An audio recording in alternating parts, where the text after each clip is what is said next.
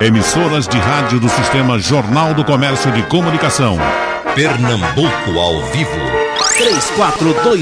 3421-3148. Rádio Jornal. Pronto, meus amigos, qual a lógica da armação do debate? A gente, quando encontra pessoas que pensam diferente sobre qualquer assunto, é bom que a gente junte elas, porque aí o debate fica mais interessante. Esse não deu tempo para perguntar eu, sinceramente, não sei o que, é o doutor Célio Avelino acha do juiz de garantia, do doutor Pimentel, eh, eh, associações de, de juízes têm se pronunciado contra, mas não sei como é que a associação do doutor Bartolomeu está se posicionando. O tema é realmente polêmico e a gente fica muito à vontade para falar bem ou mal dele, porque você tem muita gente falando bem, muita gente. Aliás, muito mais gente falando mal. Vamos começar e vamos começar com o senhor, doutor Bartolomeu. O juiz de garantia é um avanço, é uma precipitação, é desnecessário? O que é? Bom dia, Geraldo, bom dia, debatedores, meu querido Célio Avelino, doutor Cristiano Pimentel, os ouvintes do programa de Geraldo. Geraldo, eu acho que é um avanço, é um avanço eu sou garantista. Eu defendo a implementação de maneira rigorosa de todas as garantias fundamentais previstas na Constituição. E o que é que vem dizer essa lei? Não é nem o juiz de garantia, é juiz das garantias. É isso que a lei realmente chama. Garantias que já existem e que vinham, de certo modo, sendo descumpridas. Ou um juiz que às vezes se fazia é, de promotor, promotor que às vezes se fazia de investigador, investigador que se fazia de julgador, enfim, havia uma mistura muito grande. Hoje essa lei, ela veio dizer de maneira muito clara, embora isso já fosse é, perfeitamente entendido por todos nós, operadores do direito, de que o nosso sistema é acusatório. O nosso sistema processual penal é acusatório. Ou seja, tem um órgão que acusa, tem um órgão que defende e tem um órgão que está equidistante a essas partes, imparcial, para julgar. E isso estava muito misturado. Então, hoje, de maneira muito clara, a lei vem e diz: o nosso sistema processual penal é acusatório. Cada um no seu quadrado, cada um faz a sua parte. Cabe ao juiz tão somente é, julgar de acordo com as provas que foram colhidas e apresentadas pelo órgão acusador e ouvindo o que a defesa tem a dizer sobre aquilo, tentando desconstituir a prova formada contra ele. Então, nesse sentido, a lei é um avanço. Ela vai ter dificuldades, vai, mas muitas dessas obrigações ou dessas ações que o juiz de, das garantias vai ter, o juiz normal já fazia. O juiz normal já fazia. Né? A, as provas que dependiam de quebra de sigilo fiscal, por exemplo, bancário, telefone, tudo isso tinha que ser autorizado pelo juiz, que agora vai ser feito pelo juiz das garantias. Apenas se dividiu. Qual é a dificuldade? A dificuldade estrutural. Uma dificuldade que nós vamos ter para conseguir juízes suficientes quando nós sabemos que nós já temos hoje uma falta enorme. Pernambuco tem quase 200 vagas de juiz. E isso é o comum no Brasil todo. Tem estado com, faltando 500 juízes, 600 juízes, estados grandes como Minas Gerais, como São Paulo. Por exemplo, São Paulo já vinha, já tinha uma espécie de central de inquérito onde um juiz acompanhava todas as investigações. Parece que temos sete estados no Brasil que já faziam isso. Então não é nada de tão novo. Apenas está se dividindo essa tarefa, dando essa parte inicial para um juiz que vai cuidar de acompanhar a investigação, de autorizar as provas, de tomar as medidas cautelares e o julgamento será feito por um outro juiz. Essa é que vai ser a grande dificuldade. Como você vai estruturar o Poder Judiciário já totalmente desestruturado, sem orçamento é capaz de contratar juízes, de criar novas secretarias, porque esses juízes é, das garantias vai ter uma secretaria própria, então não é apenas um juiz, você vai ter que ter um chefe de secretaria, vai ter que ter auxiliares, vai ter que ter assessores, né? E a maioria, por exemplo, Pernambuco. Pernambuco, acho que 60% das nossas comarcas só tem um juiz, é vara única. Né? O juiz é juiz eleitoral, juiz do crime, juiz do civil, juiz de família, juiz de falência, juiz empresarial. Ele é juiz de tudo. Então vai ser difícil nesse aspecto, mas no meu sentir, a lei 13.964 é um avanço, é uma demonstração de que é necessário se fazer cumprir a Constituição Federal nas garantias fundamentais do cidadão brasileiro. Doutor Cristiano Pimentel, quem me daria mais segurança se eu estou sendo processado? É um juiz que conhece as minhas ações do começo ao fim do processo ou um juiz que entra no final e vai decidir com o que contra ou a favor o que ele talvez não conheça tão bem quanto aquele que começou.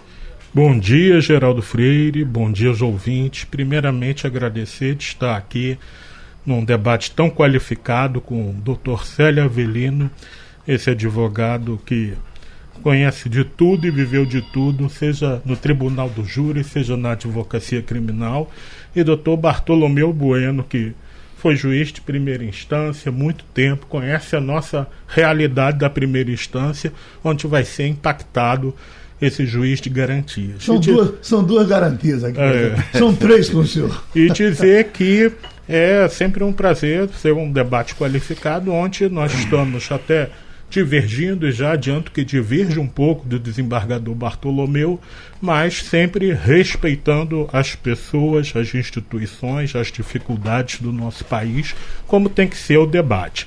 Bom, eu me preocupo com aspectos assim operacionais da questão do juiz de garantia.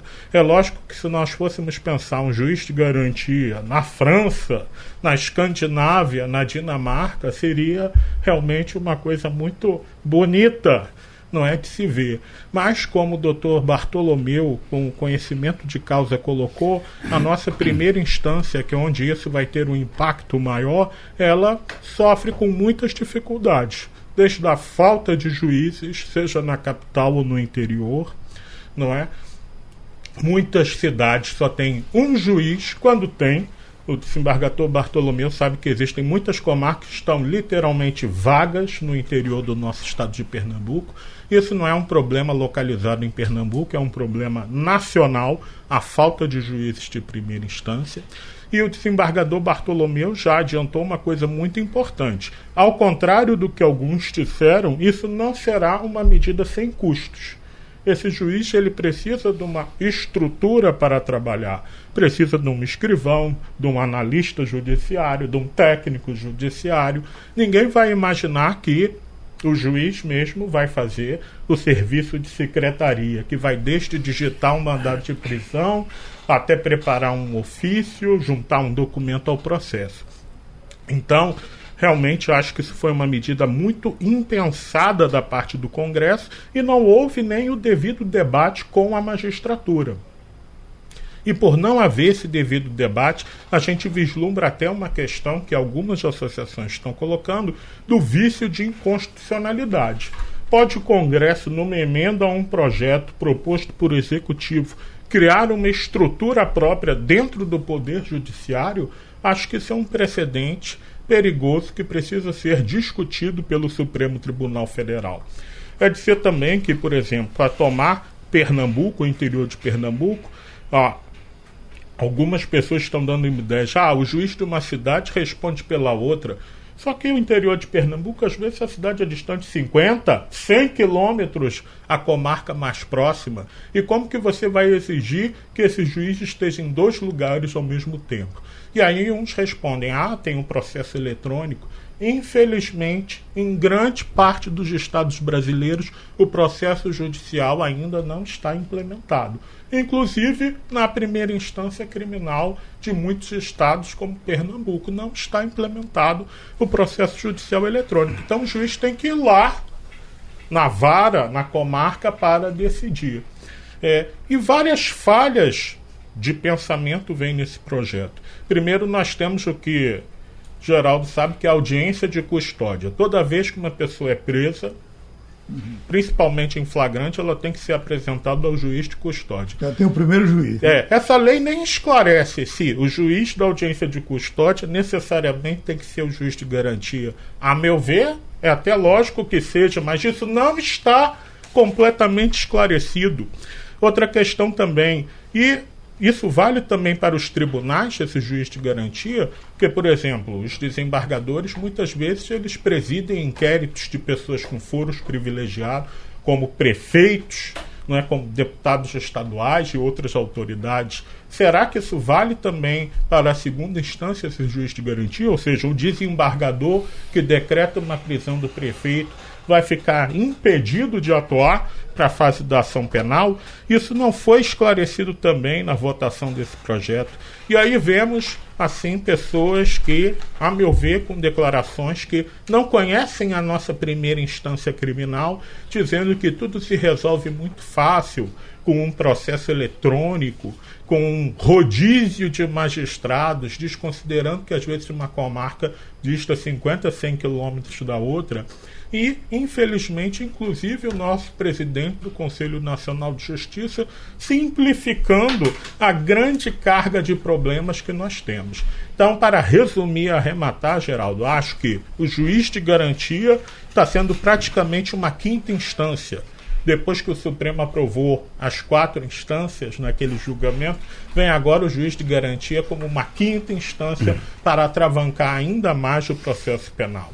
Isso junto com a lei de abuso de autoridade, que começou a valer dia 3 de janeiro. Acho que quarta instância, juiz de garantia e lei de abuso de autoridade é um pacote para garantir a impunidade de políticos e poderosos. E, a meu ver, é até um desrespeito aos juízes de primeira instância essa lei, porque, na minha cabeça, e creio que o da população também, todo juiz já é um juiz de garantias. Essa lei parte do pressuposto que o por um juiz expedir um mandado de prisão preventiva ou decretar uma quebra de sigilo, ele está sendo imparcial, ele está sendo a favor da investigação, a favor do Ministério Público. Acho que o pressuposto desta lei é até desrespeitoso com a grande maioria dos magistrados de primeira instância, que, seja na fase investigatória, seja na ação penal, são imparciais e garantem todo o devido processo legal das pessoas. Isso está sendo praticado, já se diz aqui, há perto de 15 anos em São Paulo e mostra como a coisa é injusta, porque não é no estado todo, é num pedacinho da capital. E isso ninguém deve aceitar, porque na verdade ou você bota para todo mundo, ou vai botar para mim e não bota para doutor Sérgio, deve ter para todo mundo. Aí está o seguinte: é, é, são 13 juízes, aqui está o relatório, são 13 juízes cuidando disso em São Paulo, é, estão no momento com 85 mil inquéritos.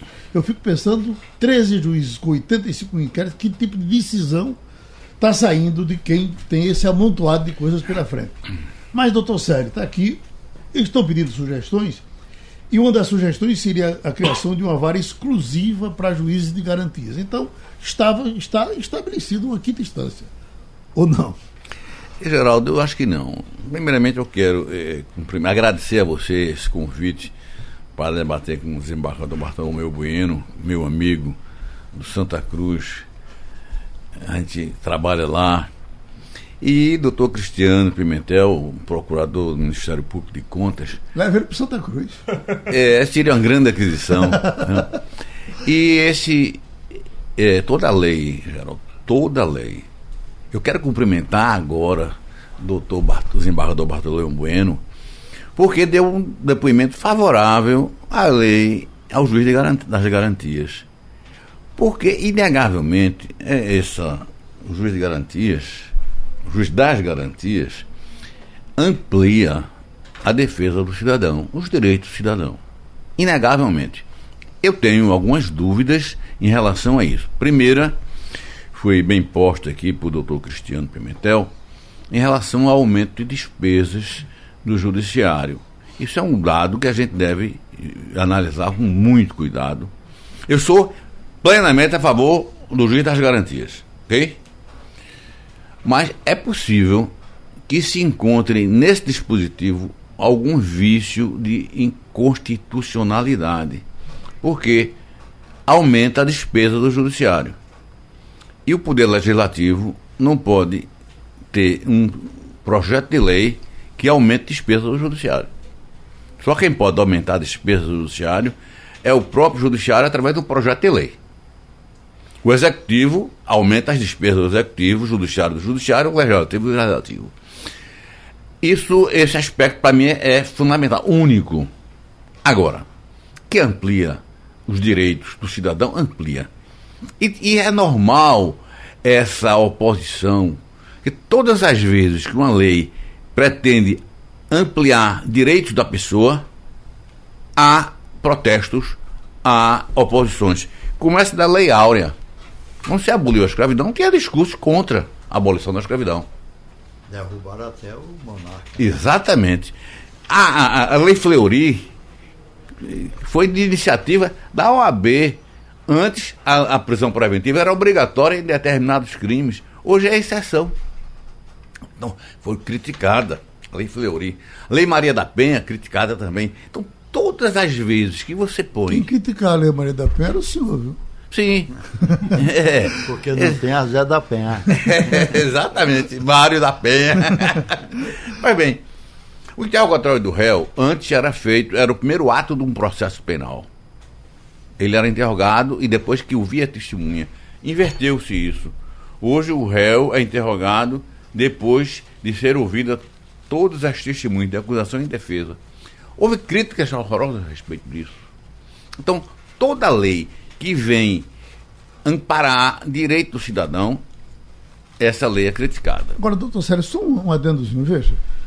A audiência de custódia. É, você teve no começo algumas reações por parte de policiais, de delegados e tal, só algumas reações, mas tinha toda a lógica do mundo.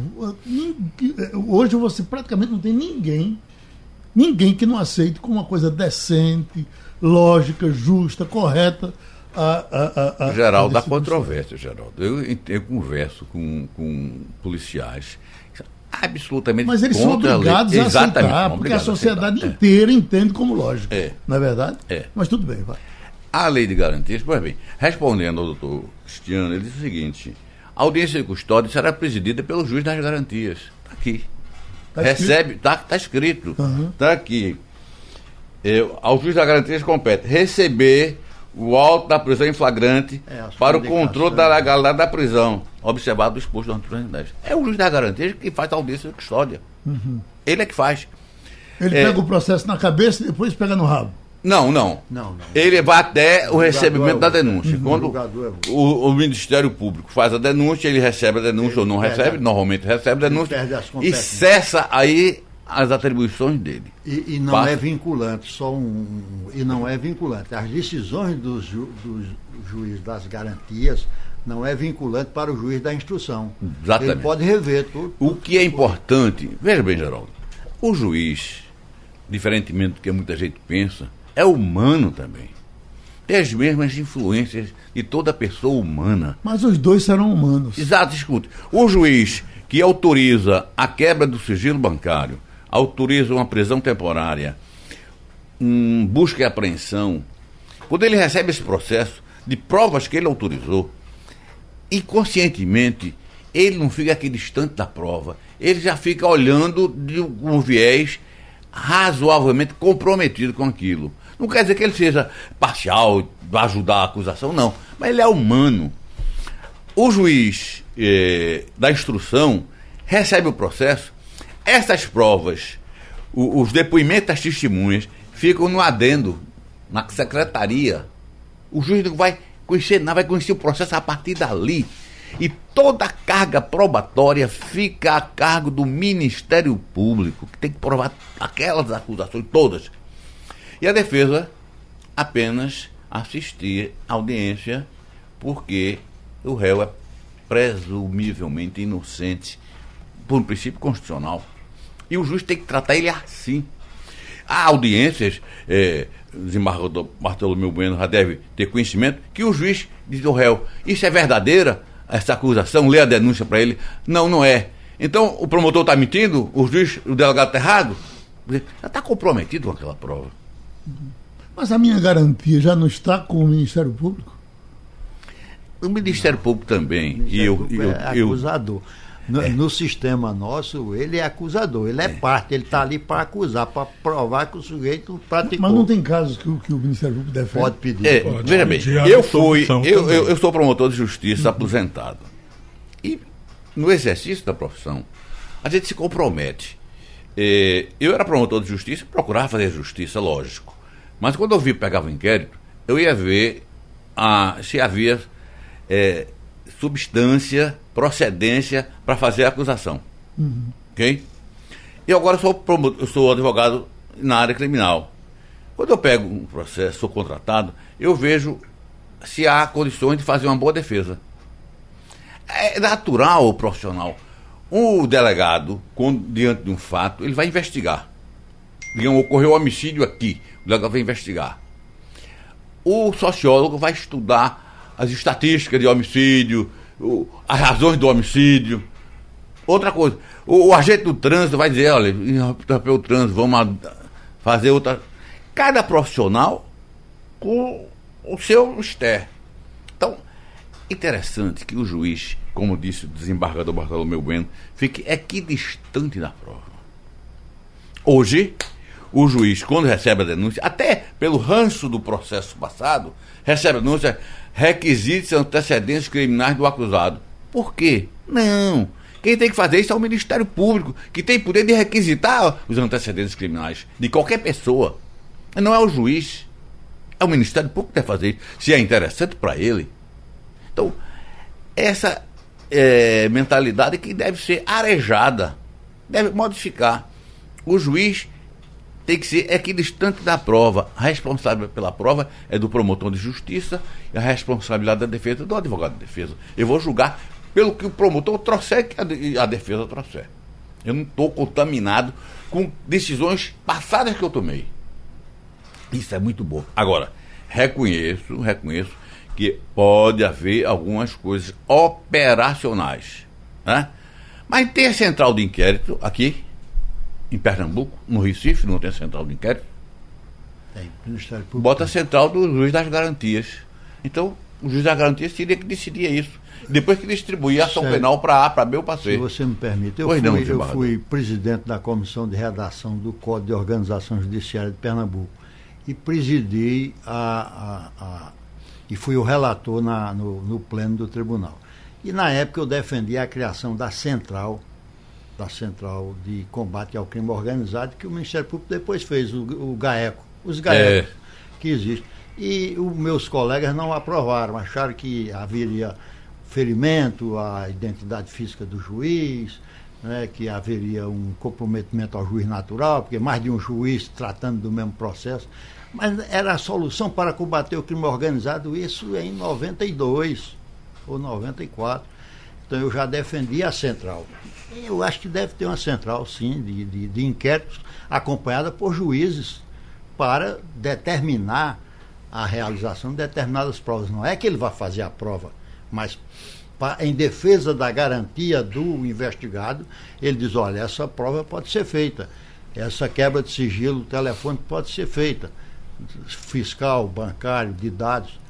Ele examina objetivamente e apenas a autorização para a realização da prova, ou como prova é, preparada para ajudar, pro- prova que pode se perder, né? ele autoriza aquilo, mas tudo de maneira muito objetiva, sem participar da investigação. Promotor, veja, há, há- há muito tempo nós discutimos no Brasil alguma possibilidade de dar celeridade à justiça. Eh, fazer com que a, a burocracia diminua, os processos andem. O juiz de garantia acelera ou procrastina esse processo? Olha, acho que assim, ninguém pode dizer que criando mais uma estrutura, mais uma figura no processo penal, isso vai acelerar o processo penal. Não é? Se a gente sabe quais são as dificuldades burocráticas e eu diria cartorárias, não é? do nosso judiciário brasileiro. Existem várias criminais hoje em grandes dificuldades. Doutor Célio sabe que às vezes se protocola uma simples petição e se leva semanas, quando não meses, para juntar a simples petição ao processo. Não é para o juiz decidir, não. É só para a petição exatamente, que a parte exatamente. faz chegar no processo. Imagine você criando mais uma eu estou chamando de instância, mas tecnicamente não é. Mais uma instância, entre aspas, prática é. que é o juiz de garantia. Vai procrastinar muito a resolução do processo. E só um dado: doutor Bartolomeu não é presidente da Associação Nacional de Desembargadores, uma das mais importantes associações de magistrados do Brasil, mas eu me impressionei muito com um documento da Associação de Magistrados Brasileiros fazendo críticas ao juiz de garantias. Inclusive, eles já ajuizaram uma ação no Supremo contra. E eles disseram que fizeram uma pesquisa lá na AMB, que é a maior associação em número de associados do Brasil, e 79% dos magistrados foram contra a implantação do juiz de garantias. E isso é uma coisa que se reflete em vários fatores, inclusive, por exemplo, na falada aqui Lei Maria da Penha. Quer dizer que agora que o juiz que implementar as medidas de garantia à mulher vítima da violência não vai poder lá na frente julgar a causa. Ou seja, isso significa demora.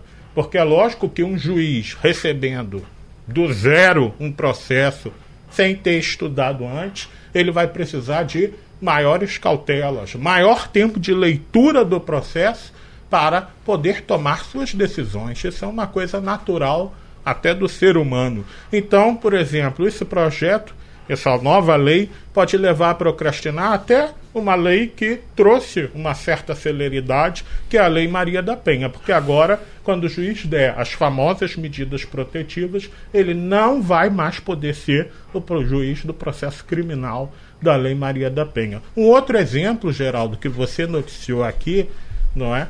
no, especialmente no Passando a Limpo, foi que no final do ano passado, o ministro Barroso do Supremo decretou uma busca e apreensão no Congresso Nacional, mas o Procuradora-Geral da República, na época, Raquel Dodge, tinha dado parecer contrário à busca.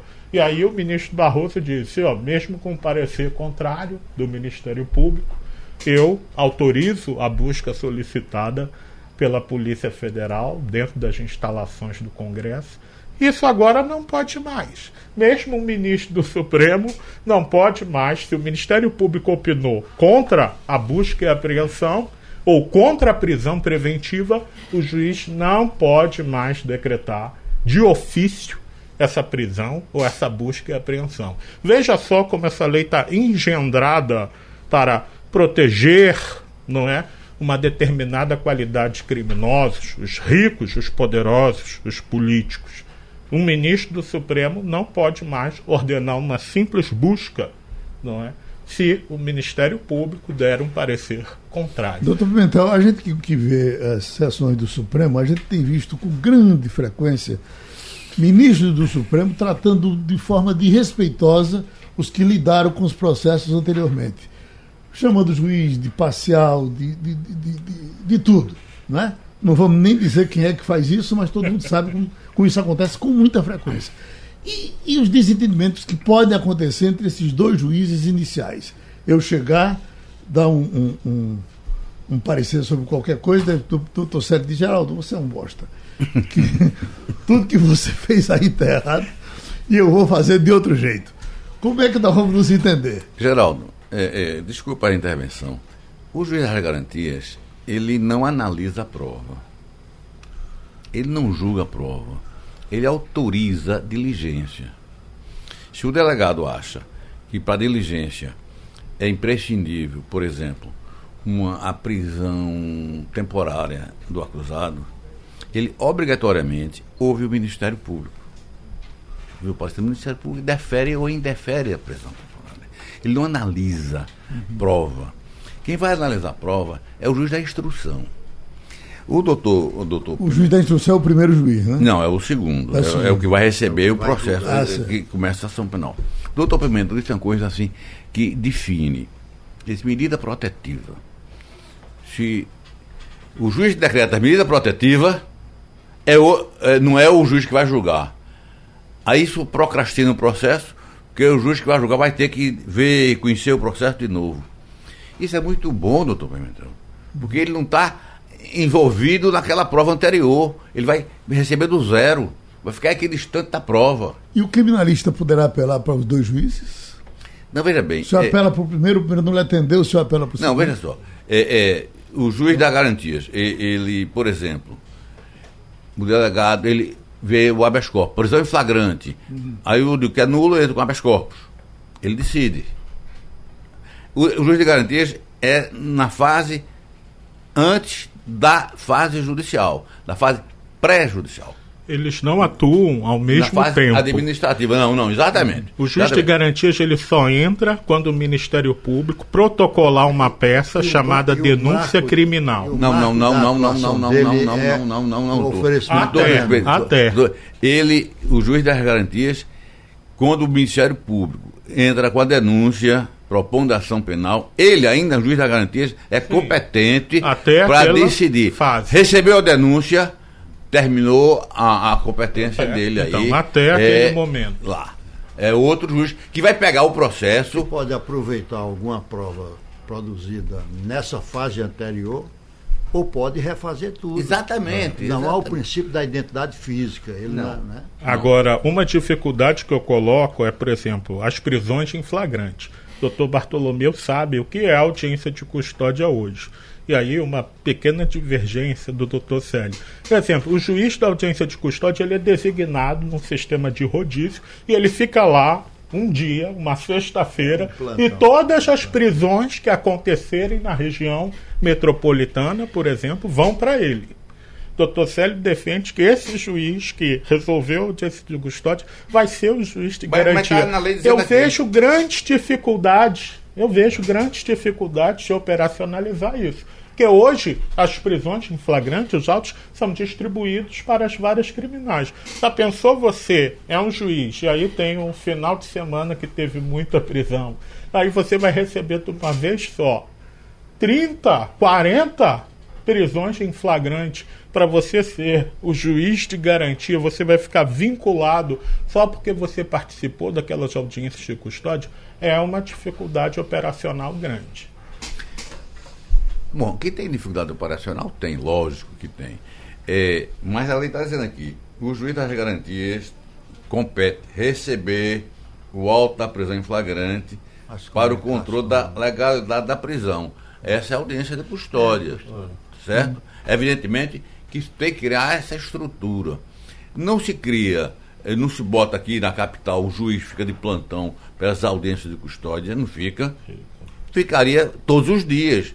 É uma estrutura que tem que criar. O doutor Célio, o senhor não vê nenhuma possibilidade Juiz de, de atrito, de conflito entre, entre esses dois juízes? Não, absolutamente não. Não tem. Porque, veja bem, central de custódia, uma hipótese, vamos imaginar isso. O juiz autoriza a prova. Quando o Ministério faz a denúncia, distribui a ação para outro juiz qualquer. Esse juiz qualquer, que vai instruir o processo, vai julgar a causa, não tem nenhum ato praticado ali.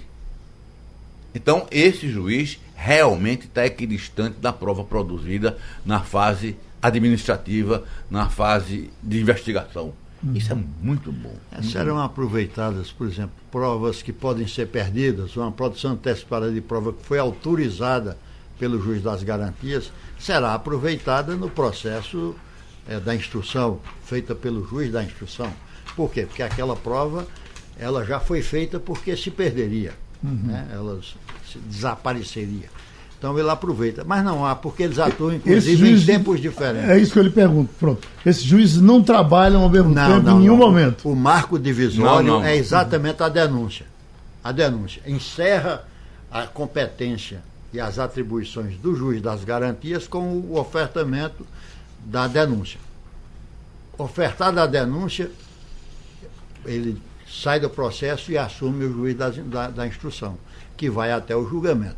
E essa prova aí será produzida toda, porque o órgão acusador, quem alega, tem que provar o que alegou, né? Então, se eu estou dizendo que, você, que existiu um crime e que você foi o autor desse crime, eu tenho que provar isso. provar a existência material do crime e de que você foi o autor daquele crime e esse juiz vai julgar. E cabe à defesa, no caso da comprovação, tentar desconstituir aquilo que foi provado pelo Ministério Público. Senão ele fica silente, deixa que o promotor se resolva É, aí, em é, é, provar o que está alegando. Olha a grande surpresa, é uma surpresa agradável. Tá, o desembargador Bartolomeu Bueno a favor da- do juiz das garantias. Com a ressalva feita, evidentemente. É, eu, eu, eu- com a ressalva feita, que é bom. eu, nesse aspecto, eu não falo em nome da, da Não, não, Associação fala no Nacional, pessoal. Porque não há uma posição firme ainda. Mas, é, é, como o Geraldo disse no começo do programa, há divisão. É, 60% dos juízes federais assinaram um documento defendendo o juiz de garantia. Vários juízes estaduais defenderam. A, a, a BDCRIM, né, a Associação do, do, BCCRIM. é, a BCCRIM dos advogados criminalistas defendendo, outros professores defendendo. Quer dizer, aquilo que vem trazer garantia para o cidadão, que em última análise é a garantia da própria sociedade. Lógico. Né? Quando você garante o cumprimento da Constituição, você está garantindo à sociedade a prevalência da Constituição, que deve ser respeitada por todos. Então, tudo isso é bom. Agora, se vai faltar pessoal, aí é uma questão de orçamento, é uma questão de preparo. Eu, eu lembro, Geraldo, quando eu entrei na, na magistratura, o nosso orçamento tinha em torno de 10 a 11% de participação no orçamento do Estado. Hoje não chega a 2,5%. Então, nos tiram os recursos para que a gente preste a nossa atividade fim, que é a jurisdição, e a gente paga a culpa por não fazer uma boa jurisdição. E veja que, mesmo com essa precariedade toda, nós temos 750 mil pessoas condenadas para ser presas. Tem 350 mil presas e faltam 400 chegar nos presídios e não tem presídio para botar. Se fizer campo de concentração no Brasil todinho, não consegue prender o que a justiça precária que nós temos já condenou. Se o juiz da garantia funcionará também nos processos políticos. E o juiz da garantia funciona em todo o processo, todo processo. penal. Todo processo penal. Inclusive os crimes eleitorais. Os crimes eleitorais. Mas já, eu diria que a Associação de Magistrados Brasileiros já levantou essa dúvida, que eu creio que é o que o ouvinte está pensando, é se se, se aplica aos processos de competência originária dos tribunais de justiça, do Superior Tribunal de Justiça, do Supremo Caixa Tribunal dois, Federal. coisas, né? É, os processos de foro privilegiado. A lei realmente não esclarece essa dúvida. A própria Associação de Magistrados Brasileiros está levantando esse questionamento se isso se aplica aos processos originais segunda, terceira Doutor e quarta eu defendo que Veja se bem. aplica até para o Supremo. A Veja lei, só, a lei vale para só. todos. O- Não, é, não é a resolução que o CNJ está fazendo, porque a resolução do CNJ ela só é vinculante até o, o- os tribunais superiores. O Supremo está acima do CNJ. Mas a lei diz claramente, por exemplo, o Faquin, o ministro Faquin tem vários processos que ele está co- como investigante. né? Autorizando a investigação. Quando terminar, ele vai funcionar como juiz, como juiz das garantias. Vai ter Veja que passar para só. outro. Então o Faquin não vai poder julgar os É. políticos da Lava Jato. Ele vai ser Vai barrado por causa dos, dessa lei do juiz não é de barrado, garantia. Veja bem, respondendo à indagação, o artigo 3 C do juiz das garantias diz assim: a competência do juiz das garantias abrange todas as infrações penais, É, exceto as de menor potencial ofensivo, e cessa com o recebimento da denúncia. O doutor Célio, o, o- quem acompanhou o mensalão vai se lembrar que nós tivemos diversas brigas entre Lewandowski e Gilmar. Joaquim Barbosa. Joaquim Barbosa. É. Porque Lewandowski era uma espécie de que, que aprovava ou Era o desaprovava. revisor. aí Era o não- revisor. Mas não foi na Tem Lava alguma Jato, semelhança com isso? Não, não foi na Lava Foi no Jato. mensalão. Foi no mensalão. No mensalão. Foi no mensalão. Não, não, não tem. Veja bem, é, não tem nada a ver. O juiz, antes o inquérito policial era distribuído, o delegado pedia uma diligência ao juiz, esse inquérito era distribuído a um juiz da vara criminal, e esse juiz autorizava as diligências ou não, autorizava, decretava a prisão ou não. E era esse mesmo juiz que ia posteriormente receber a denúncia e julgar a causa. Hoje mais não, hoje somente é o juiz de garantia que tem essa atribuição e cessa com o recebimento da denúncia. Certo? Então, não são dois juízes funcionando. Certo. Antes, é, é, no processo da Lava Jato, era uma ação penal existente. Ou não era? Era uma ação penal originária do STF. É, sim. A ação penal 470. Então, já tinha uma denúncia recebida. Já. Então, é o juiz da instrução que faz. Que faz. Não, não se aplica, quero crer eu que não. Que não se aplica juiz de garantia. Agora, se esse, esse ministro, esse desembargador, ele autorizar antes da denúncia alguma medida, interceptação telefônica, busca e apreensão, qualquer coisa nesse sentido, ele fica é juiz de garantia, ele não vai poder julgar mais adiante. A lei está dizendo isso. O juiz que praticar qualquer ato desse não julga. Agora, como é que isso vem acontecendo num, num guetozinho lá em, em São Paulo e não dava nenhuma consequência, porque é, um- é uma coisa injusta em relação ao resto dos julgamentos, né? Se isso é para garantia de um, você teve. Mas Não, é o que a lei vem dizer agora, tem que ser feito para todos. Todo Em, em Estado São tem Paulo, em São Paulo eu não conheço em detalhe, mas Ah, quero era um crer projeto piloto que exatamente em lei, que foi para em agilizar Foi. o andamento do processo. Como aqui em Pernambuco nós criamos central de inquéritos, É verdade. que para agilizar os processos. Porque Antes, cada promotor já recebia o inquérito, o auto É. de flagrante. Antes o inquérito era distribuído a uma das varas e o promotor que funcionava junto àquela vara fazia a denúncia. Uhum. Era assim. Isso vai inibir ou vai estimular a discussão que, que vai crescer agora novamente pela segunda instância? Não, não vai não. Não- Acho não vai mexer com vai nada? não, vai não, vai não, vai não, vai não. Não mexe, mas, como eu disse no início, na prática é uma quinta instância. Não, não é. É não, é não, é não, doutor Pimentel. É- não. é o, o grande problema geral do ouvintes, é, É mais uma é o etapa seguinte, antes da pessoa que ser presa. Se olhando, é que fica É se mais um olhando, degrau. É. É que fica se olhando a lei por quem apresentou ela, por quem apresentou a emenda e tal. Veja, a lei originariamente, essa lei, o projeto é de iniciativa do ministro Moro, é do projeto anticrime. Vem uma deputada do Piauí, do PP do Piauí, apresenta uma emenda criando o juiz das garantias. Vem o pessoal do PSOL, o deputado Freixo do Rio de Janeiro e um do PT, e também assumem essa emenda e passam a defendê-la. E foi aprovada. O, o ministro Moura pediu o veto, o presidente não vetou, então o presidente sancionou. Mas a gente tem que entender que essa lei agora é lei. Ela tem caráter genérico e impessoal. Ela se aplica a todos.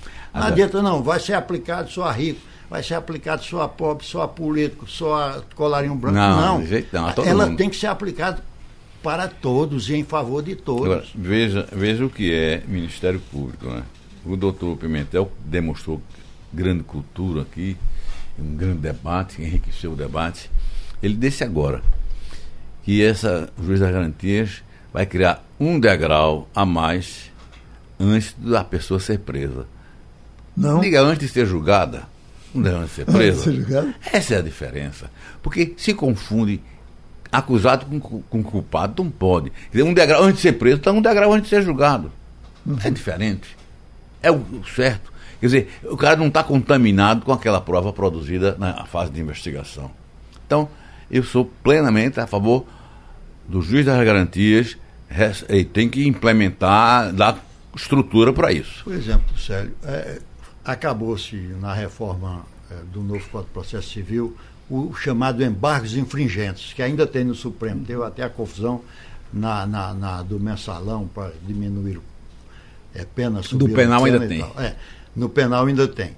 Mas no, no civil não tem mais. O que é que ocorre lá no civil? O juiz que julgou, participou do julgamento colegiado, é, no- na Câmara, quando vinham os embargos infringentes que ia para um grupo de câmaras, ele não podia atuar. Era distribuído para outro, outro grupo, onde a Câmara dele não fizesse. Por quê? Para ele não ser contaminado pelo que ele já votou antes. Era Meus essa. amigos, o tempo da gente foi embora. Lá vem o juiz de garantia, viu, doutor? É, vamos, vamos torcer agora, não é? Para o povo pobre ter acesso também a tantas garantias. Uma coisa que não foi falada, só para finalizar.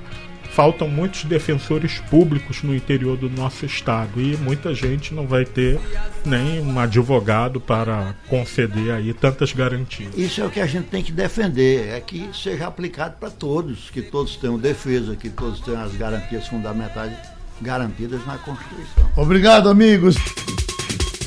Sugestão ou comentário sobre o programa que você acaba de ouvir, envie para o e-mail ouvinte@radiojornal.com.br ou para o endereço Rua do Lima 250, Santo Amaro, Recife, Pernambuco.